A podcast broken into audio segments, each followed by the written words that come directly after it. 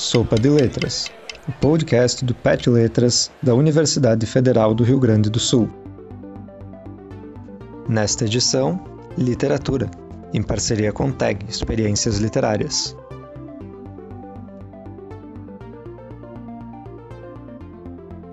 Revista TAG Curadoria, mês de maio do ano 2020. Livro A Terceira Vida de Grant Copeland, de autoria de Alice Walker, escolhido pela curadoria de Jarry Arais. Texto escrito por Maurício Lobo. Páginas 5 a 10. O livro indicado. A Terceira Vida de Grant Copeland, de Alice Walker. Tudo começa ao querermos entender algo seja uma pessoa ou apenas um acontecimento. A frase de Alice Walker sobre a produção de seus romances dá o tom de sua literatura. Sua obra busca examinar e entender o passado e as mazelas da comunidade negra norte-americana.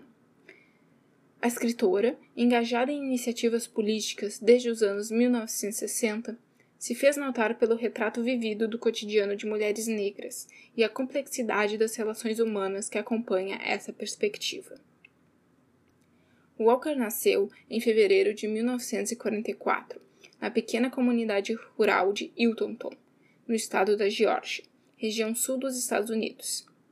Foi a mais jovem de oito irmãos, prole de um casal que ganhava seu sustento por meio da parceria rural, ou sharecropping, que no contexto pós-guerra civil para os americanos negros era na prática uma continuação da escravidão. Apesar das dificuldades, a mãe de Alice que para ajudar a aumentar o salário miserável era também costureira, vislumbrava um futuro melhor para a filha. Por isso, impediu a caçula de seguir os trabalhos rurais dos mais velhos, escrevendo-a em uma escola aos quatro anos de idade.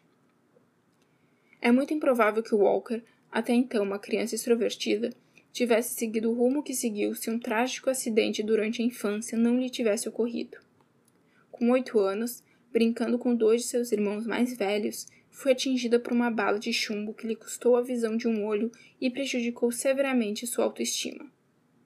Ela então retirou-se das atividades comuns de infância, encontrando refúgio nos livros e na escrita de poesia. Sem espaços silenciosos para ler e escrever em um ambiente onde circulavam dez pessoas, passou grande parte de seu tempo trabalhando em sua literatura na parte externa de casa encontrando a tranquilidade de que necessitava debaixo de uma árvore. Embora a cirurgia para remover a cicatriz de seu olho anos mais tarde tenha contribuído para que Alice voltasse a ser uma jovem confiante, a literatura já havia deixado uma marca indelével. Nas escolas racialmente segregadas em que estudou, foi uma aluna de destaque, e ainda hoje menciona os professores que lhe incentivaram a imaginar e a buscar um futuro melhor com as próprias forças. Se faltaram recursos, o que sobrou na infância de Alice Walker foi o apoio de sua comunidade, que lhe deixou o caminho aberto para ir atrás de um destino distinto. Acima de tudo, foi sua mãe que a incentivou desde cedo a ser escritora. Em 1961, Walker recebeu uma bolsa para estudar na Spelman College, à época uma faculdade para mulheres negras em Atlanta. Durante sua passagem pela cidade, foi ativa na luta pelos direitos civis, acompanhando de perto a insurreição de figuras como John Lewis e Julian Bond contra a segregação no país. E mais tarde presenciando a Marcha de Washington, onde Martin Luther King proclamou o famoso discurso: Eu tenho um sonho. Insatisfeita com o posicionamento político da Spelman, que, segundo ela, preferia formar mulheres comportadas e sem espírito crítico a incentivar o ativismo.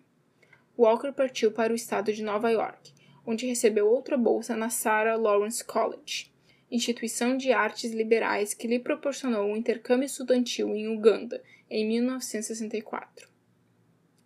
No mesmo período, um drama abalou Walker. A escritora precisou se submeter a um aborto, episódio que a colocou em profunda depressão. Seu único refúgio foi, novamente, a escrita. A autora escreveu poemas como forma de apaziguar sua ansiedade e dor. Alguns de seus rascunhos foram parar nas mãos de uma professora, que, impressionada, levou o projeto adiante.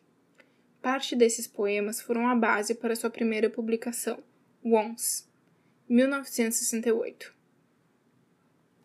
Walker retornou brevemente à Geórgia após sua graduação para ajudar no movimento por direitos civis. Viajava para as zonas mais afastadas e ia de porta em porta oferecer o registro de voto a pessoas negras e pobres. Testemunhar o impacto da pobreza nas relações entre negros e negras foi essencial para a consolidação de suas convicções. Esse trabalho continuou quando ela partiu para o Mississippi anos mais tarde, onde se casou com um advogado judeu Melvin Leventhal, do qual se separou em 1976. Primeiro casal interracial do estado, os dois precisaram superar dificuldades e ameaças de morte. Apesar da intimidação, nada foi suficiente para silenciá-los. Mel continuou lutando contra a segregação em escolas e Alice, em paralelo ao registro de votantes, foi também professora. Em 1969, ela deu à luz sua única filha, Rebecca, e concluiu seu primeiro romance, A Terceira Vida de Grant Copeland, 1970, cuja primeira edição traduzida para o português brasileiro você recebe neste kit. Walker constrói uma narrativa intensa sobre uma família marcada por conflitos internos tão potentes a ponto de se tornarem muitas vezes insuperáveis. Ao longo de três gerações, o leitor será exposto a questões que seguem conservadas temporalmente, como racismo, machismo, violência doméstica, desigualdade social e conflitos familiares. Composta por descendentes de escravos, a família Copeland, chefiada pelo pai Grant e pela mãe Margaret, vive no sul dos Estados Unidos no início do século XX. Morando na Geórgia e trabalhando, como a maioria dos negros na época, em condições precárias nas fazendas de algodão, Grant não consegue escapar da desigualdade social, vivendo em meio à pobreza desoladora. Sem cumprir o papel esperado de pilar familiar, quando o protagonista se vê fragilizado, acaba compelindo toda a família à decadência pessoal em que se encontra. Margaret submissa ao marido, é pressionada e ameaçada fisicamente por Grant, que abusa de bebidas alcoólicas. Brownfield, o filho do casal, é negligenciado pelo pai, que faz questão de estancar qualquer tipo de pensamento positivo do garoto em relação a uma mudança de vida. Toda essa desordem e melancolia levam invariavelmente a violentas brigas, como se elas, assim descreve a narração, fossem capazes de preservar parte do sentimento de estar vivo. Nesse sentido, o casal Copeland alimenta sua relação com conflitos e traições, e o ciclo vicioso vai se tornando cada vez mais profundo. Com Grant, eu queria entender o que acontecia à vida familiar durante um período de anos, e queria entender o conceito de autodesprezo e ódio à família, o tipo de coisa destrutiva que Brownfield exemplificava. Queria entender Brownfield e também entender pessoas que poderiam ser Brownfield, mas não eram. Queria saber qual era a diferença. Tudo começa ao querer entender algo. Pairando ao redor dos protagonistas e, naturalmente, incidindo no núcleo familiar, está o racismo, tema que percorrerá toda a narrativa. Grant, inconformado com sua situação de miséria, converte sua insatisfação em ódio contra qualquer homem branco. Num ato final de desespero, ele procurará outros caminhos para evoluir financeira e pessoalmente sem saber que essa atitude, entretanto, levará sua família à degradação completa. O tempo passa, e, como dito, as tensões familiares dos Copeland deixam um rastro de traumas. Entre mortes, abandonos e procuras, Brownfield herda de Grant o ódio à população branca, assim como o espírito autodestrutivo.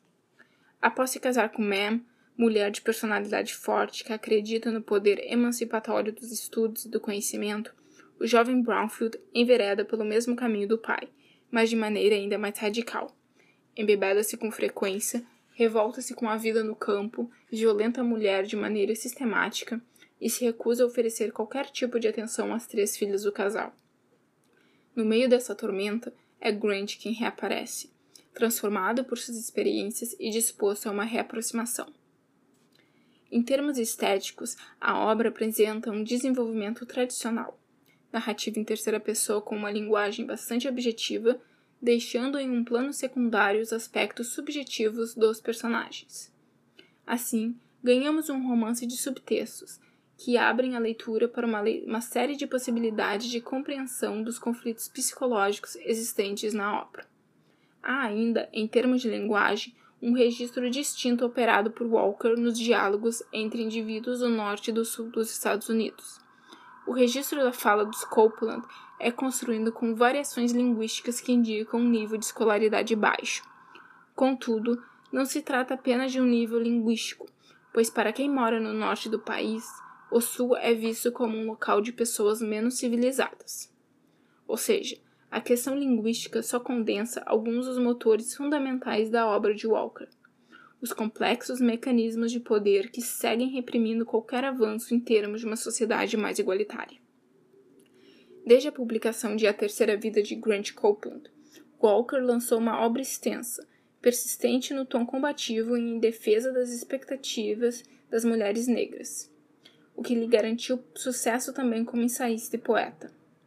Entre livros de ensaios, não ficção, romances, coletâneas de poemas e contos, que continua publicando até hoje, sua obra mais popular ainda é A Cor Púrpura, 1982, vencedora do National Book Award e do Pulitzer de Ficção, o que a tornou a primeira mulher negra a receber este prêmio.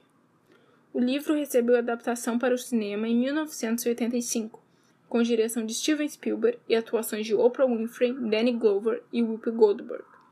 Narrado pela protagonista Sally, A Cor Púrpura traça a trajetória de uma jovem que, partindo de uma infância traumática e violenta, passa por um despertar interior no qual, com a ajuda de outras mulheres, consegue enfim se entender como alguém desejável, forte e independente.